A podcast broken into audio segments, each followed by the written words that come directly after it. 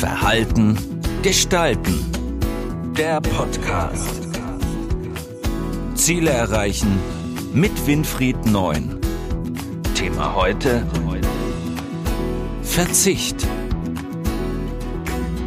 Warum fällt uns Verzicht trotz Klimakatastrophe so schwer? Das Klimapaket ist beschlossen und der Klimaschutz bekommt endlich die Aufmerksamkeit, die er verdient hat. Warum ist das so wichtig?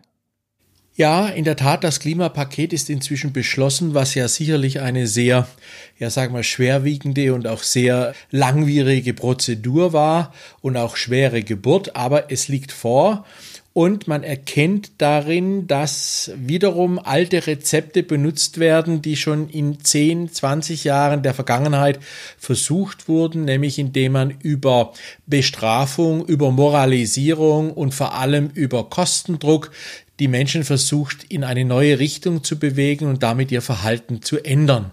Wie wir aus der Psychologie heraus wissen, ist es aber ganz wichtig, dass wenn ich etwas in meinem Verhalten tun will, dass ich dies aus Überzeugung mache. Das heißt, nur wenn ich davon überzeugt bin, dass meine Verhaltensänderung auch einen wirklichen Sinn hat, also damit ein Sinn gestiftet wird, der eine Zielsetzung, einen Wert unterstützt, dann verändere ich auch mein Verhalten und gehe aktiv daran, Dinge nicht mehr zu tun oder Dinge zu tun, die ich zuvor nicht gemacht habe. Und diese Art der Veränderung hinsichtlich der Sinnhaftigkeit bedarf einer Freiwilligkeit. Einer Freiwilligkeit, wo man erkennt, dass ich mit meinem eigenen Wirken, also mit meiner eigenen Selbstwirkung auch etwas erreichen kann und beitragen kann, um ein entsprechendes Ziel zu erreichen. Und da ist sicherlich am Anfang ganz wichtig, dass ein Thema wie jetzt eben der Klimawandel auch die notwendige Aufmerksamkeit und Wahrnehmung dann in der Öffentlichkeit bekommt. Aber der nächste Schritt darf nicht sein, dass wir durch Gesetze permanent zu etwas gezwungen werden, sondern dass wir lernen, dass der Verzicht, den wir auf und für uns selber definieren müssen, der wesentliche Grundstein ist, um zukünftig dem Klimawandel Herr zu werden. Also verzichten auf Fleisch, verzichten auf Autofahren, manchmal eben eher zu Fuß gehen oder mit dem Fahrrad fahren und statt Fleisch eben dementsprechend vegan zu speisen. All das sind Dinge, die wir lernen müssen. Das sind nur ein paar kleine Beispiele, was aber mit Verzicht verbunden ist. Dieser ist aber für uns Menschen eben nicht besonders leicht. Weshalb ist Verzicht für Menschen so schwer? Ja, der Verzicht bei uns Menschen ist deswegen so schwierig, weil wir, äh, das hat uns die Evolutionspsychologie gezeigt, über Jahrtausende hinweg gelernt haben, dass das Besitzen von etwas, damals ging es vorwiegend um getrocknete Speisen, um Reserven, die man braucht, um über den Winter zu kommen, dass dies ein ganz, ganz großes Gut ist für das Überleben des Homo sapiens. Das heißt, all das, was wir besitzen, haben wir ungern hergegeben oder aber haben gar darauf verzichtet, um damit irgendeinem anderen Ziel zu wirken. Der einzige Verzicht, der wirklich akzeptiert wurde, ist immer der Zicht in der eigenen Herde, also sprich in der eigenen Gemeinschaft für seine Familienmitglieder, für seine Partner auf etwas zu verzichten. Das ist akzeptiert, weil hier ein Wert, nämlich die sogenannte soziale Unterstützung und die gesellschaftliche Zugehörigkeit einer Gruppe mit unterstützt wird. Und da sehen wir auch schon gleich, welche Voraussetzungen man schaffen muss, um eben den Verzicht einen Wert zu geben, Leben, er muss eine Sinnhaftigkeit beinhalten, eine Sinnhaftigkeit dahingehend, dass man damit ein gemeinsam größeres Ziel erreicht, was für sinnvoll erachtet wird.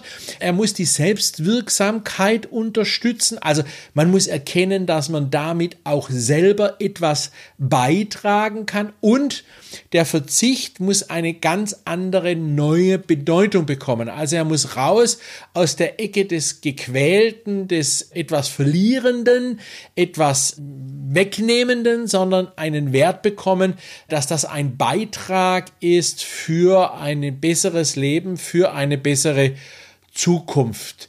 Da gibt es viele Bewegungen, die das schon auch praktizieren, gleichgültig ob das auf religiöser oder gesellschaftlicher Art und Weise ist.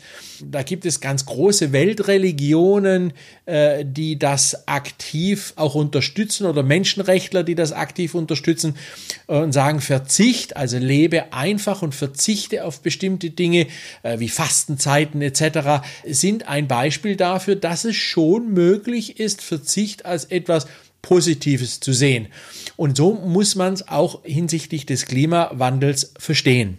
Was könnte man tun, um Verzicht als etwas Wertvolles zu etablieren? Ja, Verzicht als wertvoll anzusehen heißt, dass ich damit entweder mir persönlich erst einmal etwas Gutes tue, zum Beispiel eben in einer Fastenwoche, dass ich sage, damit äh, helfe ich meinem Körper Giftstoffe abzubauen oder aber indem ich zu einer, einer Religion neige, die eben damit mehr Zufriedenheit erzeugt und mehr Gemeinsinn erzeugt. All das sind Dinge, wo ich immer erkenne, dieser Verzicht bringt mich erst einmal persönlich weiter. Und damit wird er wertvoll.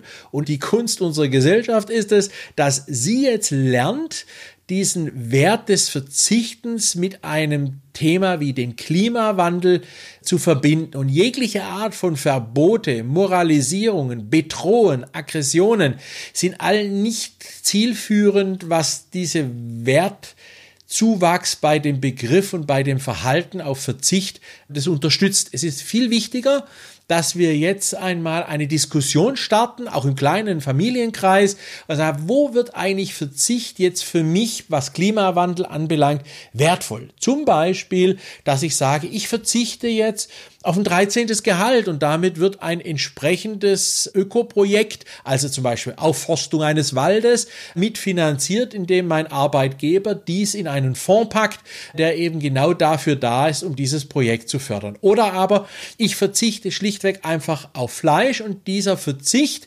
wird dann über entsprechende Industriekonzepte quasi gesammelt, indem eben zum Beispiel irgendwelche äh, Gutscheine gesammelt werden, die dann einen Wert beinhalten und damit auch wiederum ein entsprechendes ökologisches Projekt unterstützt wird. Das heißt, allein der Verzicht zu sagen, ich muss auf Fleisch verzichten oder auf Autofahrten verzichten, reicht nicht aus, weil der Wert nicht direkt spürbar ist. Wenn ich aber sehe, dass damit mit meinem Verzicht ein Stück Urwald wieder aufgeforstet wird, oder ein Wald hier in Deutschland aufgeforstet wird oder aber eine bestimmte Art ökologischen Landbaus betrieben wird, dann sehe ich unmittelbar, dass mein Verzicht auch wirklich etwas bringt. Also diese Unmittelbarkeit des Erkennens von Verzicht ist natürlich ganz, ganz wichtig.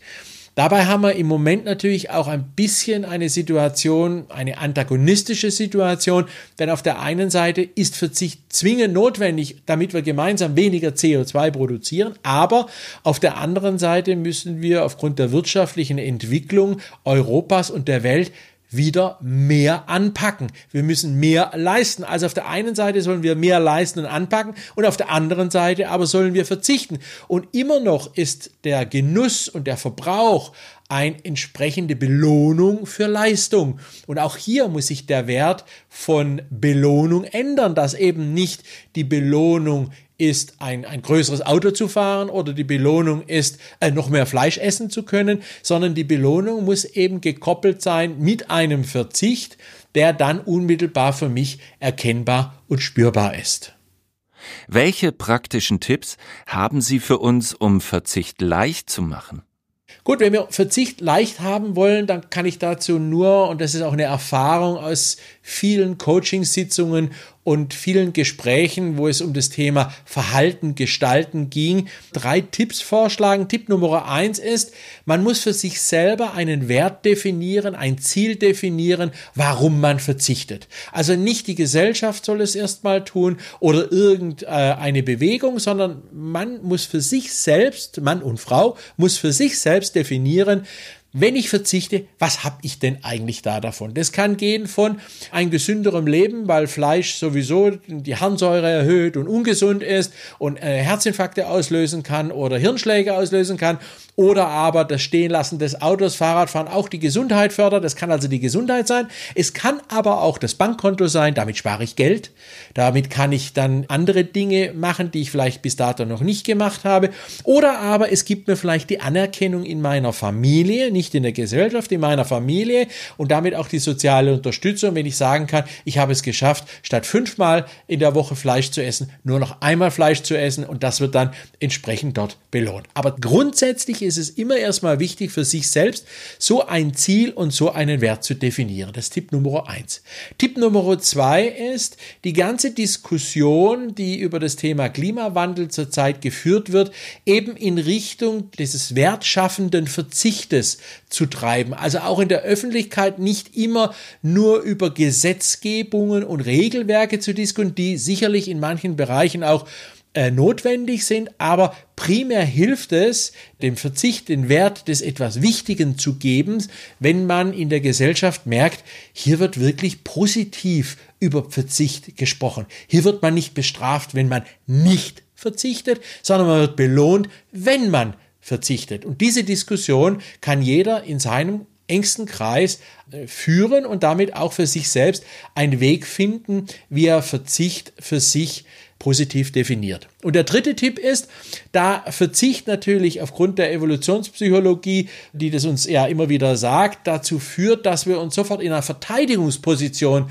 bewegen, weil wir eben nicht loslassen wollen und nichts verändern wollen, muss man sich mit dem Thema Loslassen und neue Ziele definieren, intensiv auseinandersetzen, indem man für sich selbst einmal die Frage stellt, wie halte ich es eigentlich mit dem Loslassen? Lasse ich eigentlich gerne los? Bin ich auch gerne bereit, etwas zu ändern? Und wenn man hierüber für sich mal ein bisschen Tagebuch führt, erkennt man auch die Schwächen, aber auch die Stärken, die man hat, wenn man loslassen will. Also mein dritter Tipp ist, Tagebuch führen über die Schwierigkeiten, aber auch über die Erfolge des Loslassens und da mal mit für sich auch eine neue Basis zu schaffen, um den Verzicht als etwas Wertvolles zu definieren. Und damit kann ich Verhalten aktiv gestalten.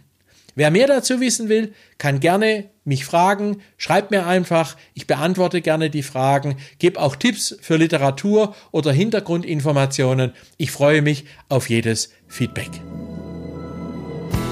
Das war Verhalten gestalten, der Podcast für Innovation, Führung, Resilienz und Digitalisierung.